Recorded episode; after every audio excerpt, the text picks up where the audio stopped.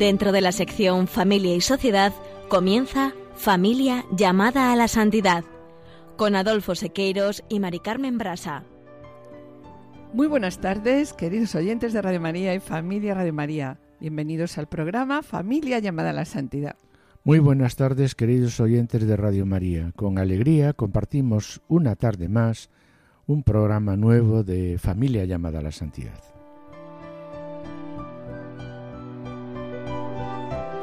Programa del día de hoy nos hemos hecho unas preguntas. ¿Qué se entiende por eutanasia? ¿La eutanasia y el suicidio asistido son actos médicos? ¿Qué nos dice sobre ello el magisterio de la Iglesia? Y al margen de consideraciones morales también nos hemos preguntado qué está en juego con la legalización de la eutanasia, qué nos dice la Iglesia española sobre la legalización de la eutanasia en España, ¿Está suficientemente bien atendidos los cuidados paliativos en España? ¿Y en qué consiste el testamento vital y qué debería contemplar? Nos acompaña hoy el profesor Jove de la Barreda, catedrático emérito de genética, profesor de bioética de numerosas universidades. Él ha sido también consultor del Pontificio Consejo para la Familia y es en estos momentos miembro de la Comisión Nacional de Bioética de España. En Esposos en Cristo, Juana Juliese que presentarán la vida de Francisca Romana, que es un magnífico ejemplo de armonía entre la espiritualidad conyugal y el amor a Dios en medio de las enormes dificultades que junto a su familia debió de vivir en la Roma del siglo XV. Y en el colofón contamos con la presencia de Almudena Galilea, que describirá cómo vivió su familia la presencia del testamento vital a la muerte de su padre. No se lo pierdan, permanezcan con nosotros, permanezcan en sintonía, permanezcan en Radio María.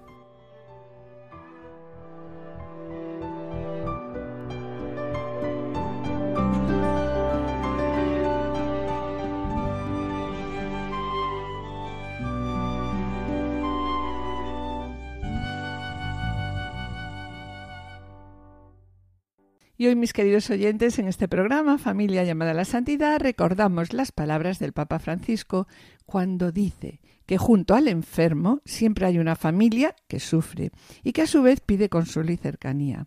Y también en otro tuit que ya comentamos en programas anteriores, nos dice que la eutanasia y el suicidio asistido son una, derrota para todos y que la respuesta a la persona que sufre, ¿cuál tiene que ser? Pues tiene que ser no abandonarla. Por tanto, ¿qué propuestas podemos hacer desde la Iglesia Católica?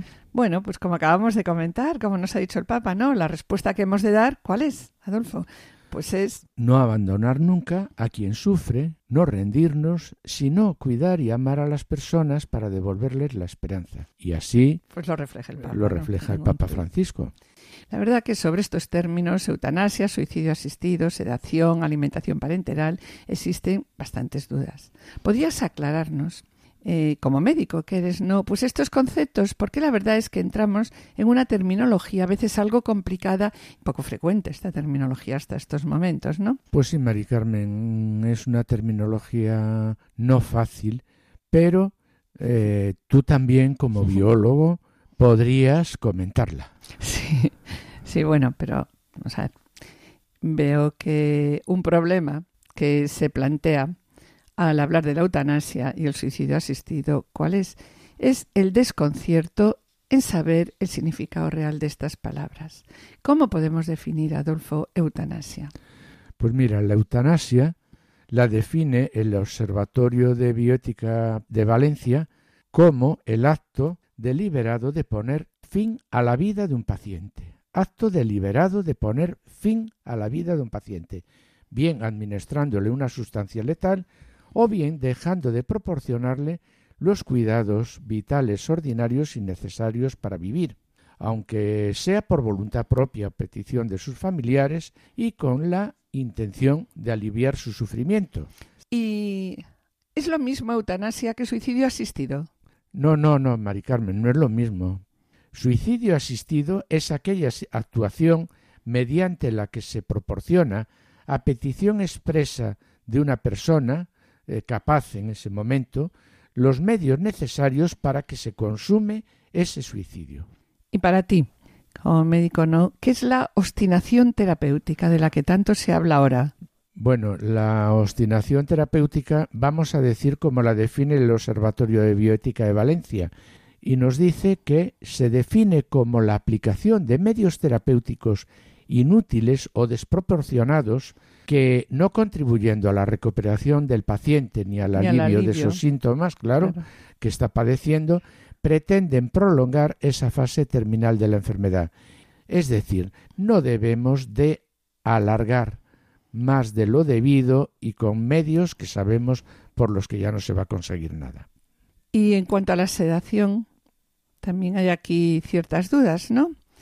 Me gustaría aclararas a nuestros oyentes el concepto de sedación.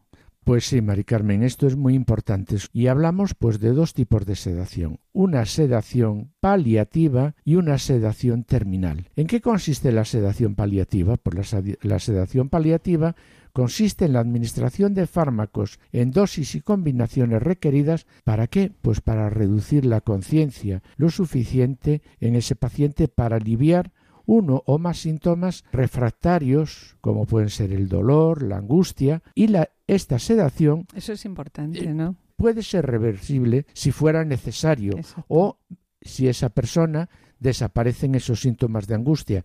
De hecho, conoceremos muchos casos en los que esto se ha vivido, es decir, una persona en un momento de angustia, de agitación, llegar a una dosis que cede, pero no mantenida, es decir, es un goteo que está fluyendo que de repente, de repente se corta o se disminuye o se diluye y se baja esa dosificación, pero no se aumenta ni se acumula ni se mantiene. Y esa persona vuelve esa persona pues, puede, puede recuperar esa ansiedad o de hecho muchas veces tras un coma inducido durante muchos meses, conocemos gente que está caminando por la calle con mucha alegría y dando gracias a Dios, diciendo, bueno, que Dios le sigue queriendo en este mundo.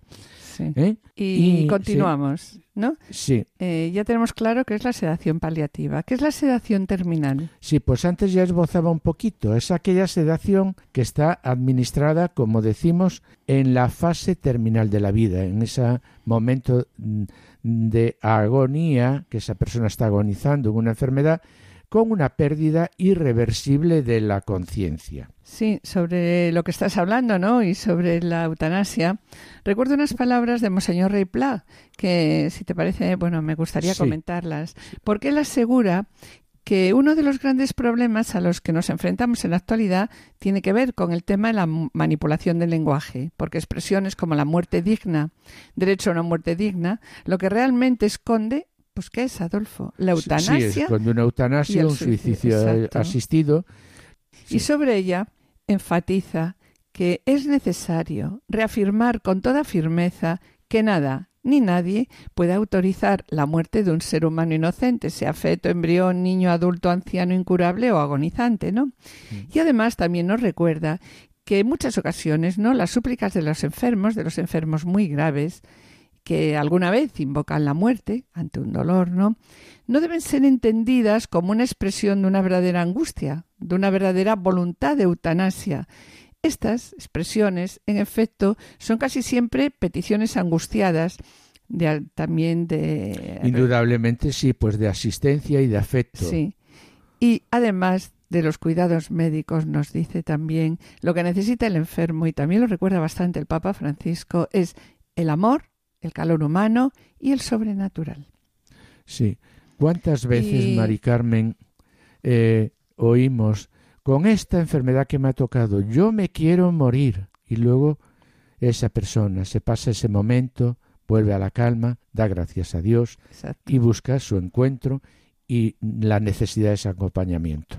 Y también quería preguntarte, Adolfo, volviendo al tema, sobre, sobre la manipulación del lenguaje, ¿no? Quería preguntarte sobre la alimentación e hidratación artificial.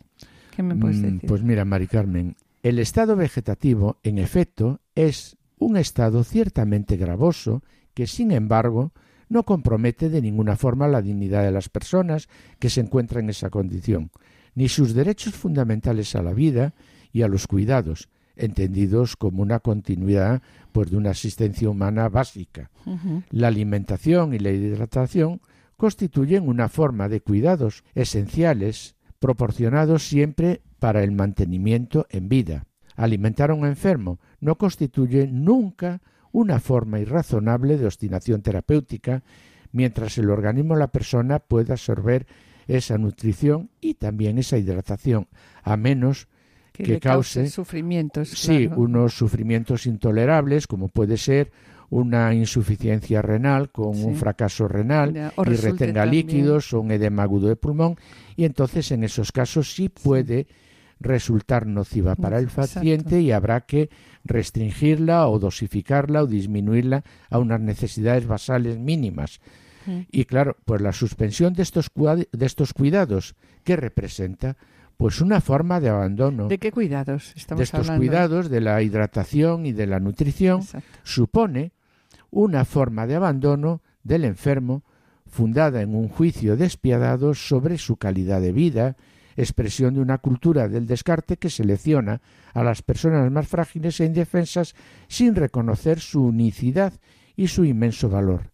La continuidad de la asistencia es un deber que es ineludible. Mm. Mira, Mari Carmen, la administración de un aporte hídrico y nutricional, aunque se lleve a cabo por vías artificiales, es decir, una sonda nasográfica, porque no de glute, o administración intravenosa, o una nutrición parenteral, siempre representa un medio natural, de conservación de la vida. Y por tanto, este uso se debe considerar en principio moralmente obligatorio. Y por otra parte, me gustaría comentar, eh, la Congregación para la Doctrina de la Fe publicó en el 2007 un documento expresamente aprobado en aquel momento por Benedicto XVI, en el que se ofrecen pues respuestas a algunas preguntas hechas eh, por la Conferencia Episcopal estadounidense, ¿no? sobre la alimentación e hidratación artificial. Y a mí me parece bueno reproducir aquí literalmente este texto.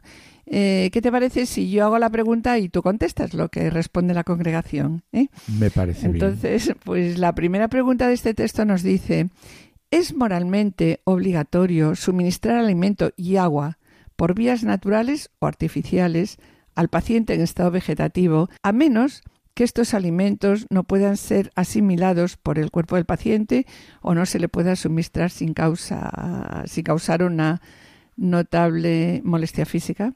Y responde la Congregación para la Doctrina de la Fe. Sí, suministrar alimento y agua, incluso por vía artificial, es, en principio, un medio ordinario y proporcionado para la conservación de la vida. Por lo tanto, es obligatorio en la medida y mientras se demuestre que cumple su propia finalidad, que consiste en procurar la hidratación y la nutrición del paciente. De ese modo se evita el sufrimiento y la muerte derivados de la inanición y la deshidratación. Sí, una segunda pregunta. Si la nutrición y la hidratación se suministran por vías artificiales a un paciente en estado vegetativo permanente, puede ser interrumpido cuando los médicos competentes juzgan con certeza moral que el paciente jamás recuperará la conciencia? No. Un paciente en estado vegetativo permanente es una persona con su dignidad humana fundamental, por lo cual se le deben aplicar los cuidados ordinarios y proporcionados que se incluyen en principio, como son la administración de agua y alimentos, incluso aunque sea por vías artificiales. El mismo Papa Francisco en un Twitter afirmó que la eutanasia y el suicidio asistido son una derrota para todos, como que lo hemos comentado ya varias veces. Y que la respuesta a la persona que sufre tiene que ser no abandonarla. La respuesta que hemos de dar no es abandonar nunca a quien sufre, no rendirnos, sino cuidar y amar a las personas para devolverles la esperanza, esto es lo que dice en su tuit el Papa Francisco. Vengan a mí los sedientos y los que sufren, dice el Señor. Vengan a mí con sus penas, con sus dolores, yo soy su Dios. Yo soy el agua de vida y los que me tomen jamás tendrán sed. Yo soy el Dios del consuelo y a quienes me busquen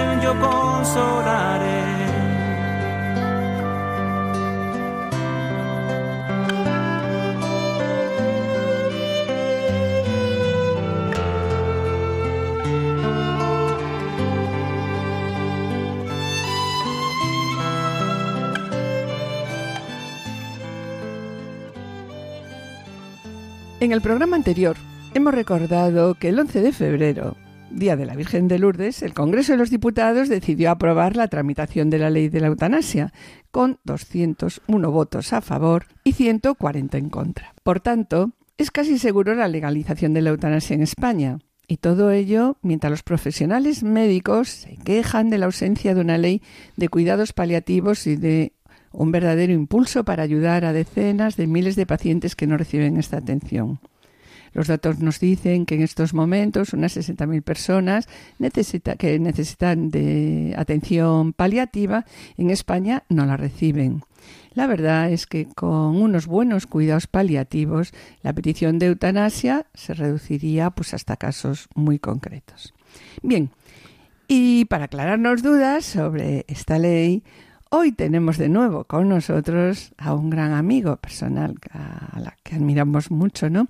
El profesor Nicolás Jove de la Barreda, catedrático emérito de genética, profesor de bioética en numerosas universidades, ha sido también consultor del Pontificio Consejo para la Familia y en estos momentos es miembro del Comité de Bioética de España.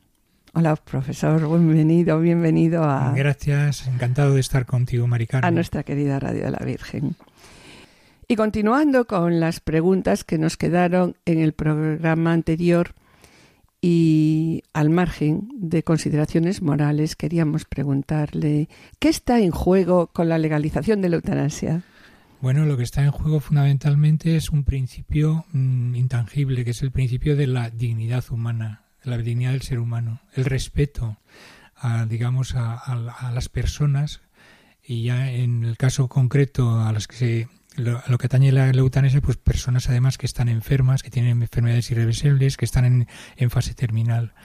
De modo que lo que se abre con esta ley es una especie de pendiente deslizante, eh, ya que se estaría autorizando algo que ninguna organización responsable de regulación de la, de la vida social acepta.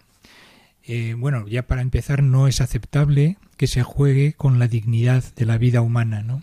Pero ahí está la Asociación Médica Mundial, el Colegio el Consejo de Europa, la Asociación Médica Colegial, ninguna de muchas asociaciones también en España que tienen que ver con esto, con esta fase, con estos enfermos, como la SECPAL, la Sociedad Española de Cuidados Paliativos, o la ECPAL, que es la de las, los enfermeras, ¿no? enfermería, o la AEBI, que es la Asociación Española de, Bioética, y Ética Médica, en fin.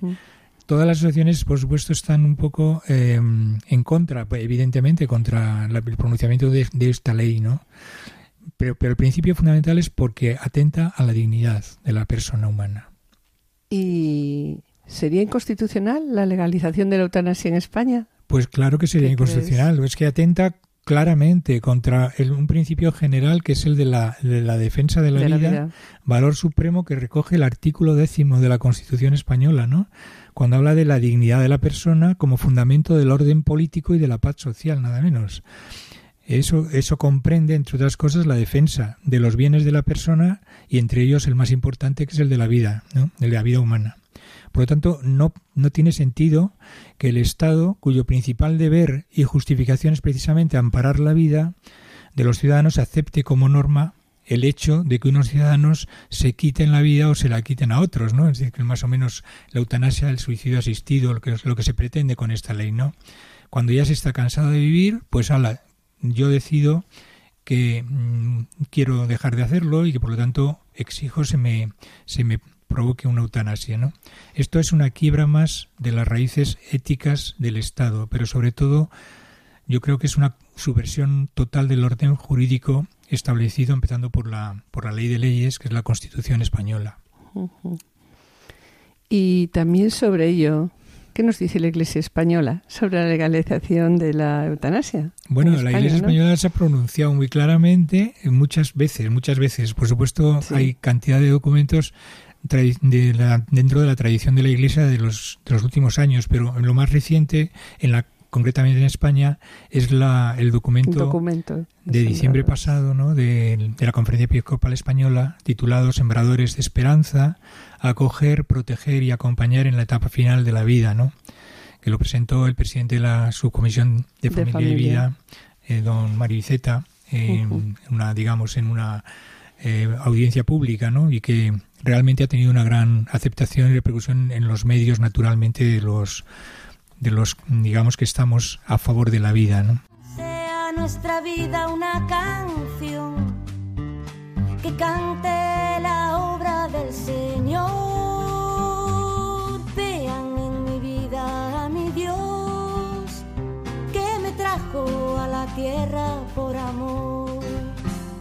Estamos en el programa Familia llamada a la Santidad, dirigido por Adolfo Sequeiros y quien les habla Mari Carmen Brasa, acompañados en estos momentos por el profesor Jove de la Barrera. Que cante nuestra vida, que cante mi oración, el canto de mi vida, la vea Dios. Sea nuestra vida una canción, que cante la obra del Señor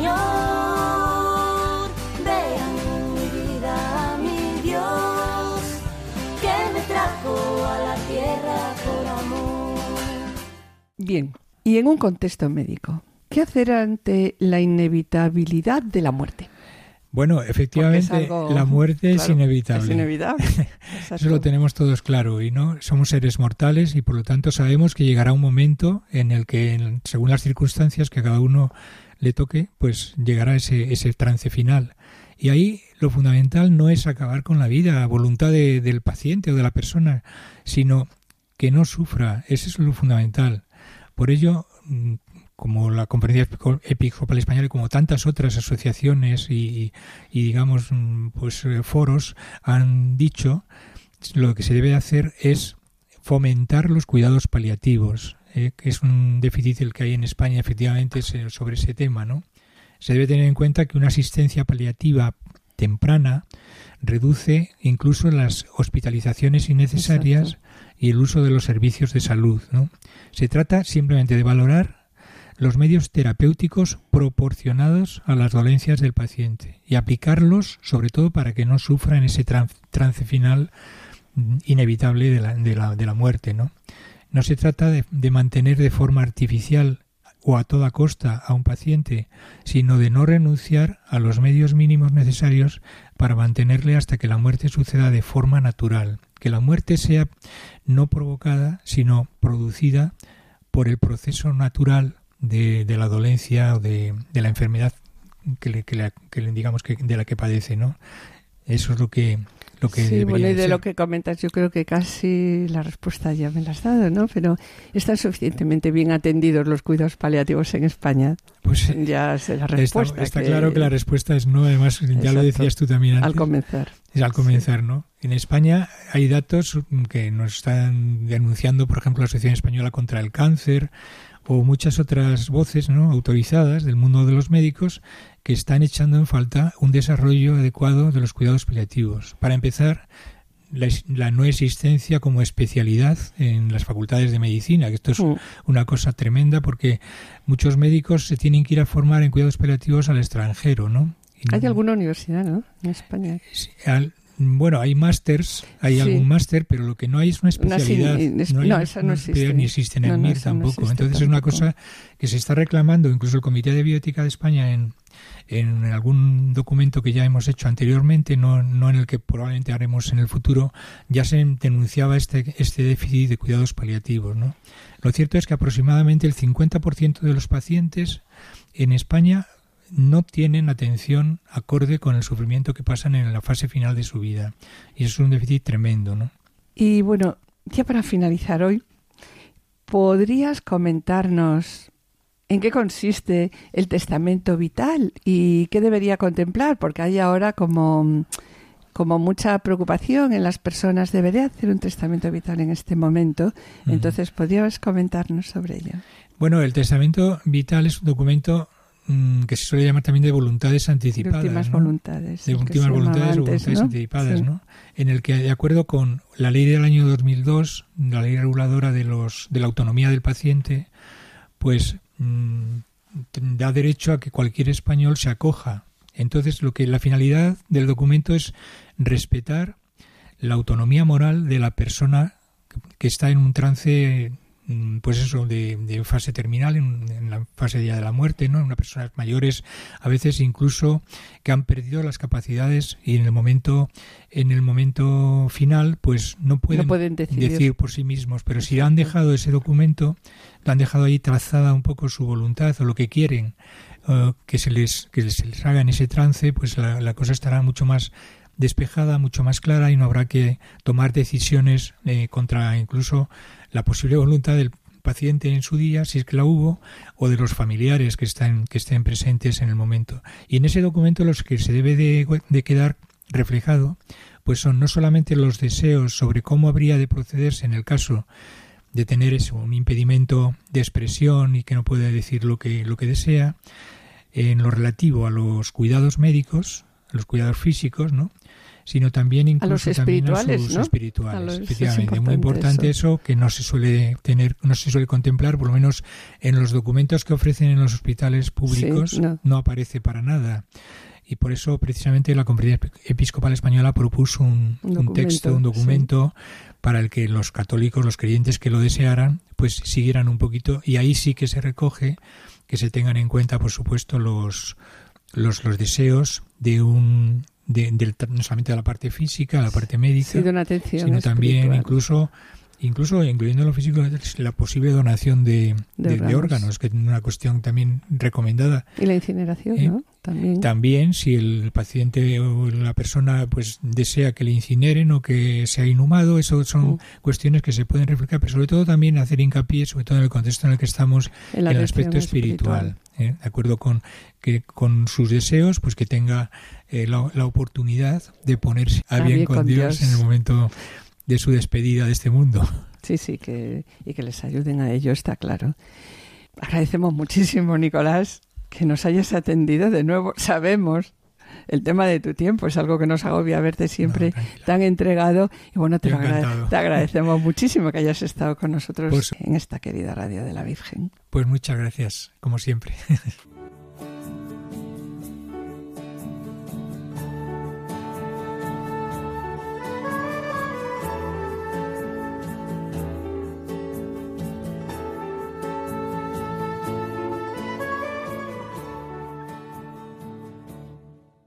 Queridos oyentes y familia Radio María, estamos en el programa Familia llamada a la Santidad, dirigido por Adolfo Sequeiros y que les habla Mari Carmen Brasa. Finalizamos esta primera sección y antes de iniciar la segunda, quisiéramos adelantarles que en el colofón Almudena Galilea describirá cómo vivió su familia la presencia del testamento vital a la muerte de su padre. Y a continuación damos paso a la sección Esposos en Cristo, en el que nuestros colaboradores Juana Juli Seque presentarán la vida de Francisca Romana, fiesta que se celebrará el próximo 9 de marzo. No os perdáis su ejemplo de vida, permaneced en la escucha.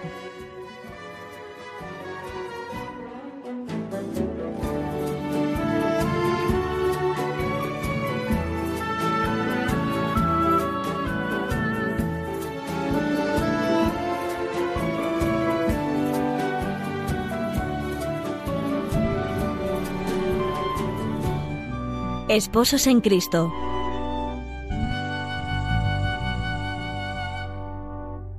Queridos amigos de Radio María, una vez más nos encontramos con la presencia de la santidad alcanzada a través de la vocación al matrimonio. En esta ocasión nos trasladamos a comienzos del siglo XV para conocer la vida de Santa Francisca Romana, nacida en 1384 y venerada en Roma desde el mismo instante de su muerte que ocurrió en 1440. Su vida transcurrió en momentos convulsos para la historia de la Iglesia y que influyeron de manera trascendental en su vida. Acerquémonos, pues, a la figura de esta santa esposa.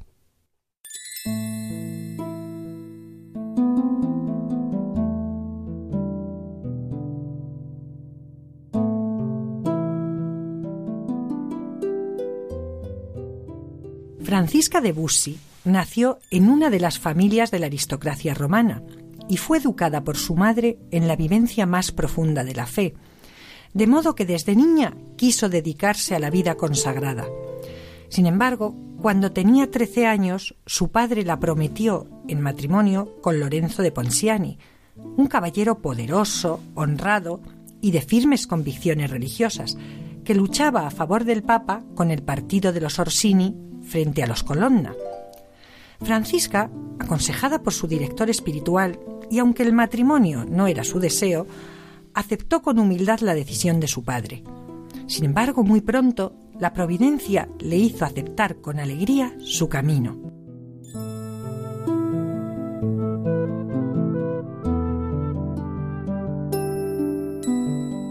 En efecto, unos días antes de la celebración del matrimonio, Francisca tuvo una conversación con la que iba a ser su cuñada, Vanozza, en quien encontró un alma gemela. Esta efectivamente la tranquilizó diciéndole que ella había sentido lo mismo y la ayudó a ver que también en la vida conyugal se podía vivir consagrada a Dios. Desde entonces, ambas practicaron juntas la caridad por las calles de Roma sin descuidar nunca las atenciones a sus respectivas familias.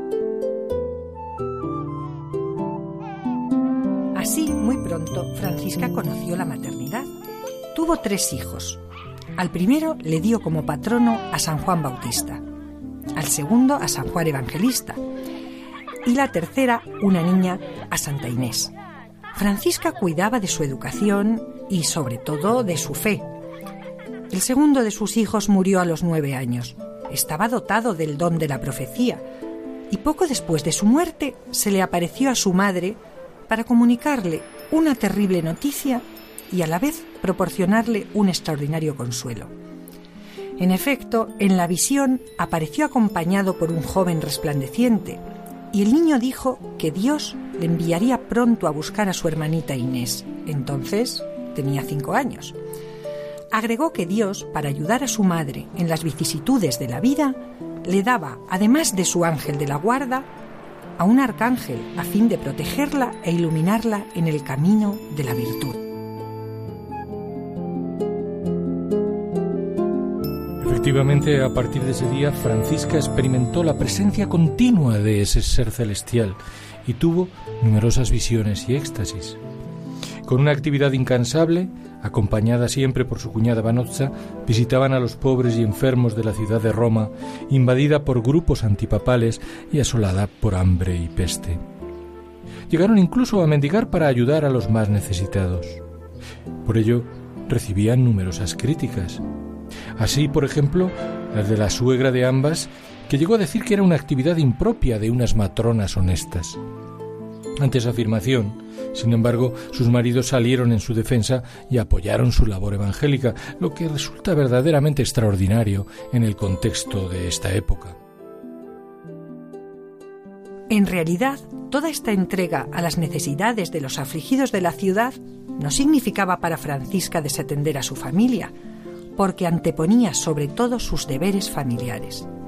En sus 40 años de casada vivió en paz con su esposo, como ejemplo, se cuenta que mandaba a sus doncellas que la buscasen donde fuese cuando su esposo tuviera necesidad de ella, aunque estuviera en misa u orando en el oratorio. No tenía miedo de dejar las cosas espirituales para atender las cosas del hogar, pues decía, es muy laudable que una mujer casada sea devota, pero nunca debe olvidar que es un ama de casa.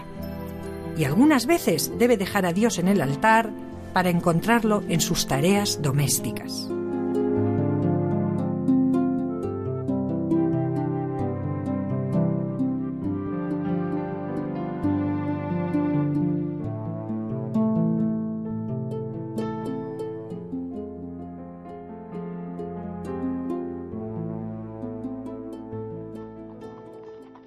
Experimentó terribles pruebas en su vida. A la muerte temprana de dos de sus hijos, se unió que su marido fue gravemente herido en uno de los enfrentamientos entre los Orsini y los Colonna y llevado como prisionero. Su hijo quedó también como rehén. Padeció también el saqueo de su casa y fue despojada de todos sus bienes. Ella con la oración de Job siempre repetía, Dios me lo dio, Dios me lo quitó, bendito sea Él. Más tarde, sus familiares fueron liberados y sus bienes le fueron restituidos.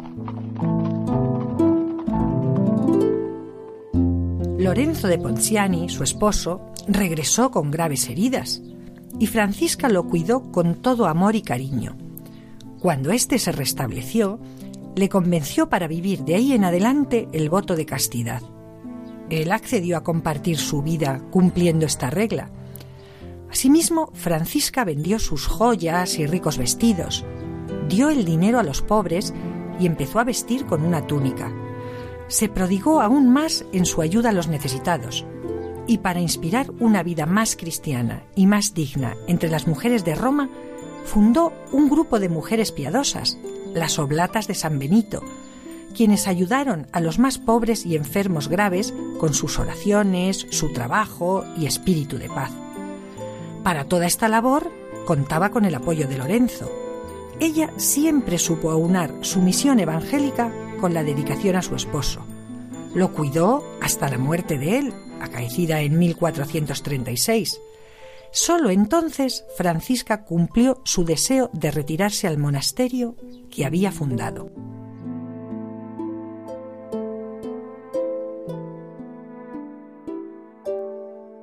La muerte de Francisca, ocurrida el 9 de marzo de 1440, a los 56 años de edad y tras una dura enfermedad, es el reflejo de esa vida santa marcada por la cotidianidad con lo sagrado. De este modo se cuenta que al llegar la muerte su rostro empezó a brillar con una luz extraordinaria y pronunció sus últimas palabras de una sencillez y fuerza conmovedoras.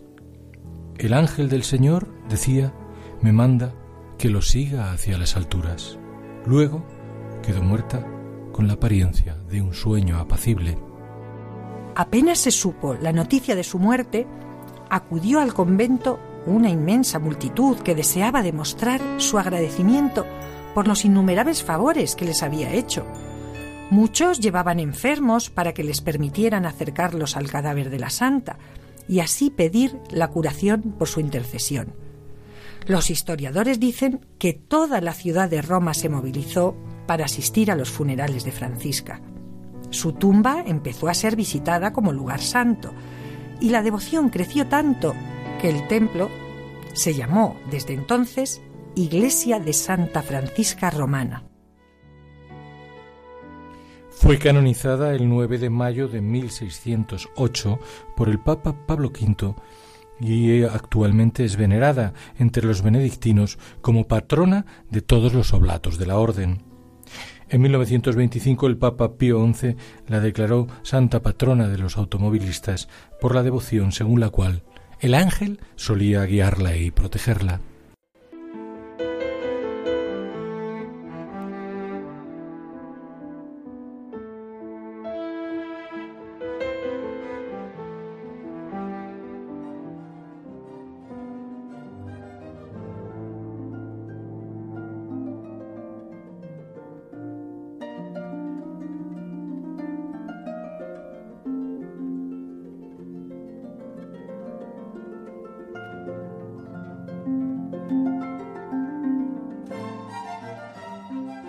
Queridos oyentes y familia Radio María, estamos en el programa Familia llamada a la Santidad dirigido por Adolfo Sequeiros y quien les habla Mari Carmen Brasa. Les recordamos que pueden ponerse en contacto con nosotros a través del correo familia llamada a la santidad arroba radiomaria.es o enviando un correo postal a la dirección de Radio María, Paseo de Lanceros 2, primera planta 28024 Madrid, indicando el nombre del programa, Familia llamada a la Santidad. Para solicitar este programa deberán dirigirse ustedes al teléfono de atención al oyente 91 882 8010. Y también pueden escuchar nuestro programa a través de podcast, entrando en la página www.radiomaria.es y descargarlos en su ordenador para archivarlo, escucharlo a la hora que ustedes deseen.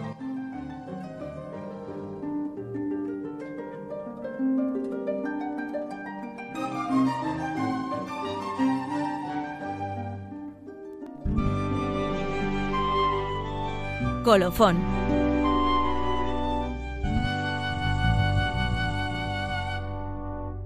Después de escuchar este magnífico ejemplo de armonía entre la espiritualidad conyugal y el amor de Dios, en medio de las enormes dificultades que junto a su familia debió vivir en la Roma del siglo XV, Francisca Romana, cuya fiesta se celebrará el próximo 9 de marzo, y continuando con el último punto tratado por el profesor Juve, el testamento vital, hoy Ahora se encuentra con nosotros Almudena Galilea, a la que estoy segura que muchos de vosotros conocéis porque nos han acompañado ella y su esposo en numerosos programas y que nos va a referir lo que ha supuesto para ella, para su familia, que su padre, recientemente fallecido, haya dejado registrado un testamento vital. Sé que este recuerdo para ella es doloroso y por ello pues le agradecemos eh, inmensamente su presencia. Buenas tardes, Almudena. Hola, buenas tardes, Mari Carmen. Bueno, y muchas gracias. Muchas gracias por acompañarnos una vez más y estar aquí entre nosotros.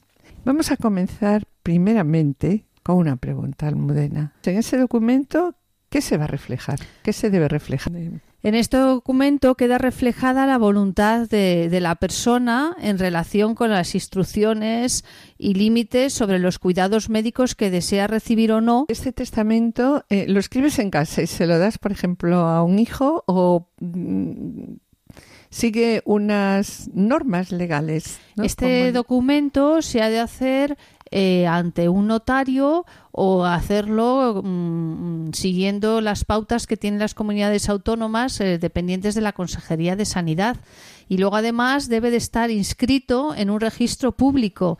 No vale que hayamos hecho el documento en casa y ya está, ¿no? Entonces, pues el notario está registrado. Ya, bueno, ya hemos dicho realmente, ¿no? Eh, cómo se otorga el testamento vital para que sea válido, ¿no? Decías tú primero ante notario, y algo más. Bueno, pues que también en un momento dado se puede hacer ante tres testigos y estos testigos no pueden ser ni los padres, ni los hijos, ni tíos o sobrinos, ni tener una relación económica con la persona que hace el testamento vital. Es Y una vez que, perdona que te interrumpa, una vez que, que, mm, que tengo mi testamento vital y puedo modificarlo. Sí, Supongo, ¿no? Lo puedo modificar y entonces eh, se puede modificar en cualquier momento.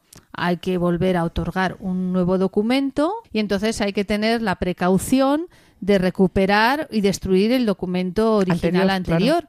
Ya, y ahora una pregunta, algo personal, ¿no? Sé que tu padre ha fallecido no hace mucho y quería preguntarte, tenía testamento vital, ¿verdad? Sí, mi padre hizo ante notario testamento vital o documento de instrucciones previas, como también hemos dicho que se puede llamar, hace más de diez años en plenas facultades. Le entregó una copia a mi hermano, que era el depositario, y el que estaba indicado en el testamento como el que tenía que decidir en el caso que fuese necesario tomar decisiones frente a los médicos. Mi padre estaba ingresado en el hospital por una caída y se fue colapsando su organismo y el médico nos indicó que su estado era irreversible, que le quedaba menos de una semana de vida y que nos preparáramos para el desenlace. Referente a las instrucciones eh, de después de la muerte, de incinerarse o enterrarse o de donación eh, de órganos, no estaban incluidas en su testamento.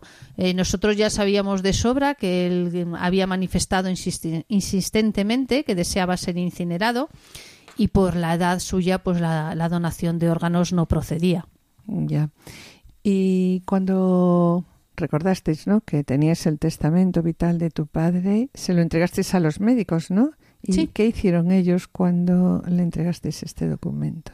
Pues verificaron que era correcto, verificaron que estaba registrado, al estar hecho ante notario estaba eh, así, y entonces dieron orden de suspender la medicación que estaban suministrando para una infección que ya no remitía y revisaron el aporte de líquidos debido a que se estaba encharcando ya que estaba sufriendo un fallo multiorgánico.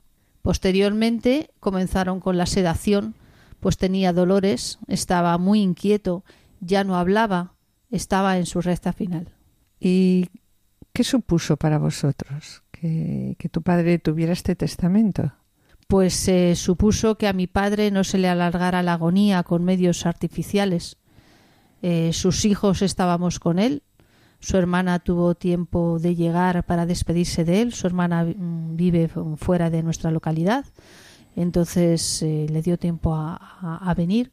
Eh, había recibido la unción de enfermos, la bendición especial de los moribundos.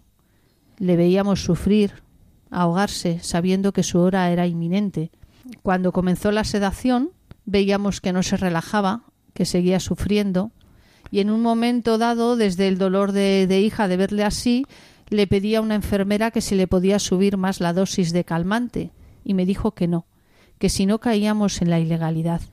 Y la verdad es que fue gratificante para mí ver que el personal sanitario no quería cruzar la línea de la legalidad y la ética. Y una vez que has comentado este testimonio que realmente para ti es doloroso, ¿no? Lo que nos acabas de contar. Me gustaría añadir lo que propone el documento Sembradores de Esperanza, acoger, proteger y acompañar en la etapa final de esta vida, publicado por la Conferencia Episcopal Española hace poco tiempo. En el punto 30, sobre el tema del testamento vital, dice en la situación de incapacidad mental del enfermo, se pregunta, ¿no? Es un documento que se hace preguntas y a esas preguntas pues contesta, claro, nos las contesta para, para aclararnos a todos nosotros pues estas dudas que tenemos, ¿no?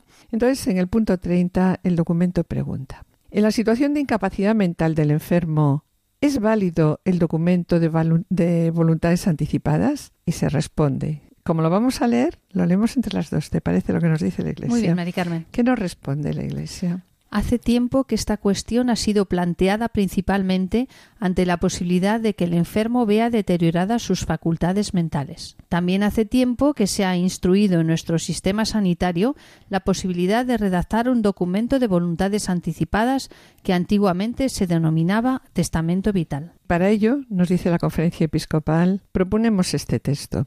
Este texto es un texto ya del año 1989 y hace referencia a lo que estamos comentando, al documento, a este testamento vital. Y nos da pues como un modelo, un modelo que nos puede ayudar en este momento. ¿Qué dice este documento? Dice lo siguiente, a mi familia, a mi médico, a mi sacerdote, a mi notario. Va dirigido así. Dos puntos. Si me llega el momento en que no puedo expresar mi voluntad acerca de los tratamientos médicos que se me vayan a aplicar, deseo y pido que esta declaración sea considerada como expresión formal de mi voluntad, asumida de forma consciente, responsable y libre, y que sea respetada como si se tratara de un testamento. Y continúa diciendo Considero que la vida en este mundo es un don y una bendición de Dios, pero no es el valor supremo absoluto. Sé que la muerte es inevitable y pone fin a mi existencia terrena, pero desde la fe creo que me abre el camino a la vida que no se acaba junto a Dios. Y continúa diciendo, y para ello yo, el que suscribe, pido que si por mi enfermedad llegara a estar en situación crítica irrecuperable, no se me mantenga en vida por medio de tratamientos desproporcionados o extraordinarios, que no se me aplique la eutanasia activa, ni se me prolongue abusiva e irracionalmente mi proceso de muerte, que se me administren los tratamientos adecuados, está claro, para paliar los sufrimientos, ¿no? Y a continuación. Y sigue diciendo, pido igualmente ayuda para asumir cristiana y humanamente mi propia muerte. Deseo poder prepararme para este acontecimiento final de mi existencia, en paz, con la compañía de mis seres queridos y el consuelo de mi fe cristiana. Y finaliza ya este testamento vital diciendo suscribo esta declaración después de una madura reflexión y pido que los que tengan que cuidarme respeten mi voluntad. Soy consciente de que os pido una grave y difícil responsabilidad, precisamente para compartirla con vosotros y para atenuaros cualquier posible sentimiento de culpa, he redactado y firmo esta declaración. Con estas palabras que acabamos de, de leer, pensamos que no que queda un poco claro cómo, cómo debemos escribir nosotros nuestro testamento vital, sobre todo, bueno, pues para ayudarles a nuestros hijos en estos momentos tan difíciles de decisión. Bueno, Almudena, muchísimas gracias porque nos has aclarado a, ti, qué es el testamento vital y esperamos estar, que en otros momentos nos acompañes, como ya otras veces, en esta querida Radio de la Virgen. Muchas gracias.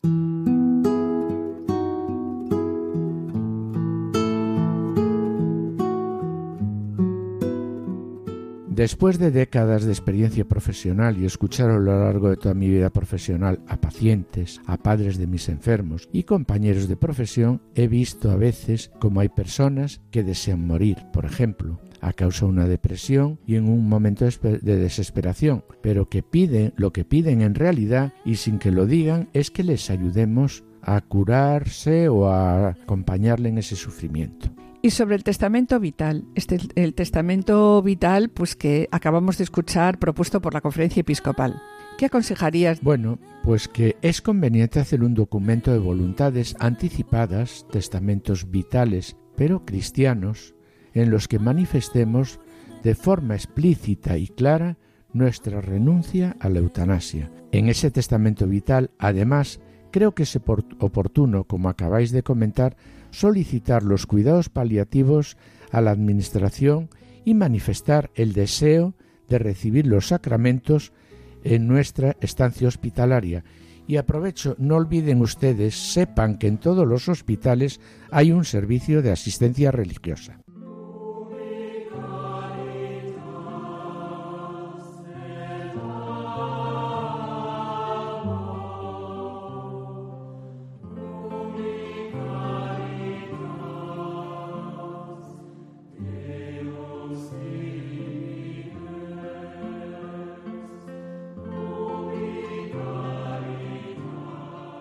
Finalizamos con las palabras del Papa Francisco que pronunció el pasado día 3 de enero del 2020.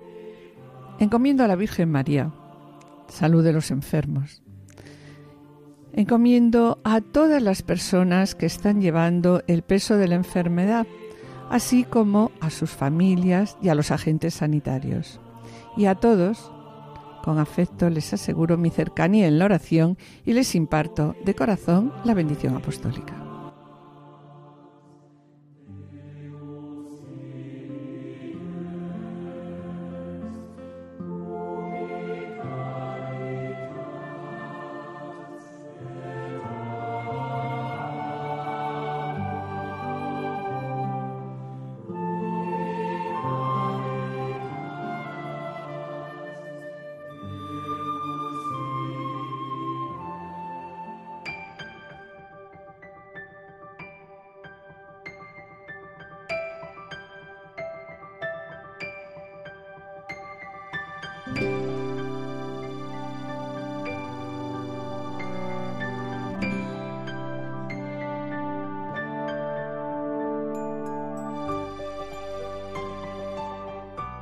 Con pena hoy, mis queridos oyentes, la verdad es que siempre os lo digo, pero es que nos sucede eso, se nos acaba el tiempo, ¿no? Y con pena tenemos que despedirnos.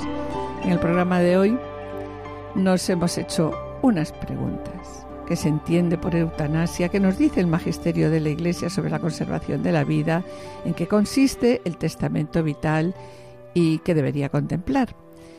Acompañados por el profesor Juve de la Barreda, catedrático emérito de genética, profesor de bioética de numerosas universidades, ha sido también consultor del Pontificio Consejo para la Familia y miembro de la Comisión Nacional de Bioética y a quien agradecemos enormemente su colaboración y su presencia.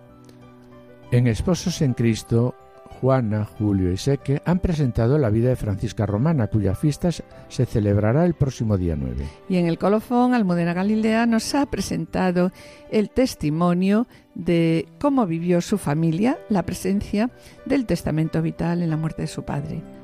Agradecemos a los asistentes el control de sonido y yo espero estar con ustedes el próximo martes a las 17 horas con el programa para que tengan vida. Esperamos estar de nuevo con ustedes los dos juntos, ¿no? El jueves dentro de dos semanas. Muchas gracias por su atención. Hasta la próxima audición y que el Señor les bendiga. A continuación, damos paso a Lorena del Rey y el programa Voluntarios. No se lo pierdan, permanezcan a la escucha, permanezcan con nosotros en Radio María.